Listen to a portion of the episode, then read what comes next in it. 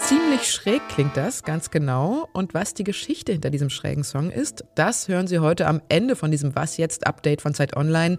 Also Cliffhanger, bleiben Sie dran. Vorher geht es um ernstere Themen, nämlich um die russische Verstaatlichung des Atomkraftwerks in Saporischschja, um Europa, das heute in Prag Einigkeit demonstriert und um die Literaturnobelpreisgewinnerin. Ich bin Elise Landschek und Redaktionsschluss für diesen Podcast ist wie immer 16 Uhr. Wer alles zu Europa gehört, ist ja immer wieder auch Auslegungssache. Beim Eurovision Song Contest zum Beispiel werden ja auch immer wieder Länder außerhalb Europas eingeladen, weil sie sich Europa irgendwie verbunden fühlen. Und genauso ist es auch bei dem Treffen der neuen europäischen politischen Gemeinschaft in Prag heute. This meeting this will be an important meeting because uh, we share the same continent and we face uh, the same challenges. Das war Charles Michel, der Präsident des Europäischen Rats, heute in Prag. Aber das mit dem Kontinent, das darf man vielleicht auch nicht so eng sehen, denn eingeladen sind die Staats- und Regierungschefs der 27 EU-Länder, aber auch die der Beitrittskandidaten Ukraine und Moldau, außerdem von Georgien. Die britische Premierministerin Liz Truss ist dabei, genauso wie der türkische Präsident Erdogan, geografisch nur so halb ein Europäer. Interessant wird sein Aufeinandertreffen mit Politikern aus Griechenland und Zypern werden. Und die Vertreter der beiden verfeindeten asiatischen Länder Armenien und Aserbaidschan sind auch dabei. Das Ziel dieser besonders großen Runde ist dabei ganz klar. Bundeskanzler Olaf Scholz fasst es hier nochmal zusammen. Es geht nicht darum, eine neue Institution zu schaffen mit Verwaltung, Bürokratie, sondern es geht darum, dass ganz konkret die Staats- und Regierungschefs, die Staats- und Regierungschefinnen miteinander sprechen. Und dieser Charakter sollte auch beibehalten werden. Denn ich glaube, das lebt davon, dass man sich auf diese Weise miteinander trifft, dass viele zusammenkommen können, das ja wichtig ist dafür, dass wir gut miteinander in die Zukunft kommen. Der Gipfel soll ein Zeichen der Geschlossenheit an den russischen Präsidenten Putin senden. Trotz Feindschaft und trotz ideologischer Gräben zwischen einigen Staaten soll die Botschaft sein, Europa lässt sich nicht spalten. Sehr viel Symbolpolitik also. Es soll in Arbeitskreisen und Gesprächsrunden aber auch konkret werden. Es geht dabei zum Beispiel um die Frage, wie die Ukraine weiter militärisch und politisch unterstützt werden kann. Außerdem um die Energiekrise und die aktuellen Rezessionsängste. Morgen folgt dann nochmal ein informeller Gipfel, an dem nur die Vertreter der 27 EU-Länder teilnehmen dürfen. Während die Ukraine versucht, die von Russland annektierten Gebiete zurückzuerobern, schafft der russische Präsident Putin weiter Fakten. Nun hat er angekündigt, das Atomkraftwerk Saporischschja zu verstaatlichen. Mal kurz zur Einordnung, was das bedeutet. Russland kontrolliert das AKW faktisch schon seit März, als die russischen Truppen im Zuge des Angriffskriegs große Teile der Südukraine besetzt haben. Bislang haben immer ukrainische Techniker den Betrieb des AKW sichergestellt und sollen das jetzt auch weiter tun, aber verstärkt unter russischer Aufsicht. Und die Mitarbeiter des AKW Saporischschja haben immer wieder von Entführungen und Folter durch die russischen Besatzer berichtet. Diese haben wohl immer wieder versucht, die Beschäftigten einzuschüchtern durch Schläge oder andere Misshandlungen, um sie dann dazu zu bringen, das Kraftwerk am Laufen zu halten oder auch um jene zu bestrafen, die ihre Unterstützung für Kiew ausgedrückt hatten. Diese Verstaatlichung löst natürlich auch große Sorge aus, wie es denn jetzt um die nukleare Sicherheit bestellt ist.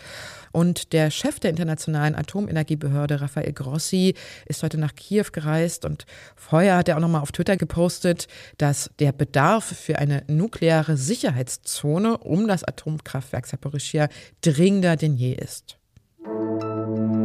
Was vereint Peter Handke, Hertha Müller, Elfriede Jelinek und Bob Dylan? Ganz genau, sie haben alle den Literaturnobelpreis bekommen. Heute Mittag wurde vom schwedischen Nobelpreiskomitee die nächste Gewinnerin angekündigt, nämlich The Nobel Prize in Literature for 2022 is awarded to the French author Annie Ernaux. Über den Literaturnobelpreis freuen kann sich also die französische Schriftstellerin Annie Ernaux. Ob das jetzt die große Überraschung war oder nicht, das frage ich jetzt David Hugendick. Er ist der Literaturprofi bei Zeit Online. Hallo David. Hallo. Annie Ernaux ist es geworden. Hast du es denn kommen sehen? Sie war auf meiner persönlichen Liste relativ weit oben. Also äh, da sind ja seit Jahren so drei Leute, würde ich sagen, das ist einmal Annie Ernaux, das ist Mircea Katarescu, das ist ein rumänischer Schriftsteller und es ist Anne Carson, das ist eine Lyrikerin. Bei diesen dreien ging ich schon davon aus, dass sie in den nächsten Jahren diesen Preis bekommen werden. Jetzt ist es Annie Ernaux geworden und das freut mich sehr. Ich finde das eine sehr gute Entscheidung. Wofür steht denn Annie Ernaux? Also was macht sie Literatur-Nobelpreiswürdig? Also Annie Ernaux Literatur ist eine sehr besondere Literatur. Das ist eine sehr, sehr autobiografisch beglaubigte Literatur. Und sie schreibt im Grunde eigentlich über ihre Kindheit und ihre Jugend und, und über ihr Leben. Also sie ist Kind vom Lande, sozusagen, hat studiert, irgendwann hat sich so ein bisschen entfremdet von den Eltern und sogar sehr. Und sie tut es eben nicht in einer Art schöner Literatur, sondern in einem sehr ernüchterten Stil. Also sozusagen auf die Fakten beschränkt. Und eben, was interessant ist, dadurch, dass es diesen Memoir-Charakter hat, ist es eben nicht aus der Ich-Perspektive geschrieben, sondern aus der Sie oder, und, und aus das Mädchen und so weiter, so dass es auch so einen gewissen universellen Anspruch hat, sich letztlich mit der eigenen Geschichte zu versöhnen. Darum geht's im ganz Groben bei Annie Ernaux. Ich finde sie auch ganz toll. Ich habe aber bisher erst ein Buch von ihr gelesen, das heißt Eine Frau. Welche Werke von ihr empfiehlst du denn? Also vielleicht so als Einstieg in die Materie. Wenn mit Anja nur einsteigt, würde ich sagen, Die Jahre ist das, das ist so das Hauptwerk, könnte man sagen. Zumindest ist sie mit dem Buch ist sie auch sozusagen außerhalb von Frankreich berühmt geworden und da findet man den ganzen Stil in Reinform von Annie Ernaux und das ganze Verfahren auch, das ganze literarische Verfahren. Ich danke dir, David. Ich danke auch. Was noch?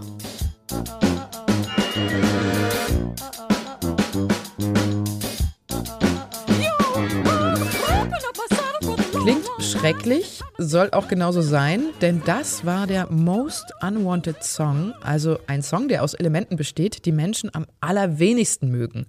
Das Ganze ist ein Kunstprojekt der beiden US-amerikanischen Künstler Vitali Komar und Alexander Melamid. Sie haben die Aussagen einer Umfrage ausgewertet, was Leute besonders schlimm in der Musik finden, nämlich zum Beispiel Dudelsackpfeifen, Cowboy-Musik, eine rappende Sopranistin und einen Kinderchor, der die Leute dazu drängt, bei Walmart, also dieser Shoppingcenter-Kette, einkaufen zu gehen.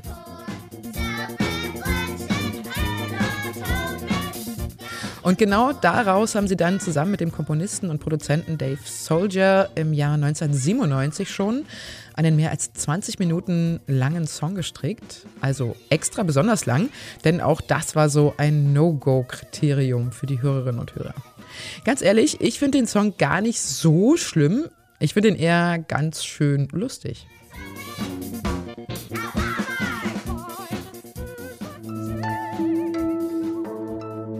Das war's mit Was jetzt für heute. Mails bitte an wasjetzt.zeit.de. Ein schönes Ende der Woche wünsche ich Ihnen und ich bin Elise Nobelpreiskomitee hat heute Annie Arnaud telefonisch nicht erreicht, um ihr zu sagen, dass sie den Preis gewonnen hat. Und genauso ging es auch schon mal Doris Lessing, die gerade schwer beladen mit Einkaufstüten nach Hause kam und sich gewundert hat, warum so viele Journalisten vor ihrem Haus warten und dann erst mitbekommen hat, dass sie den Nobelpreis für Literatur gewonnen hat.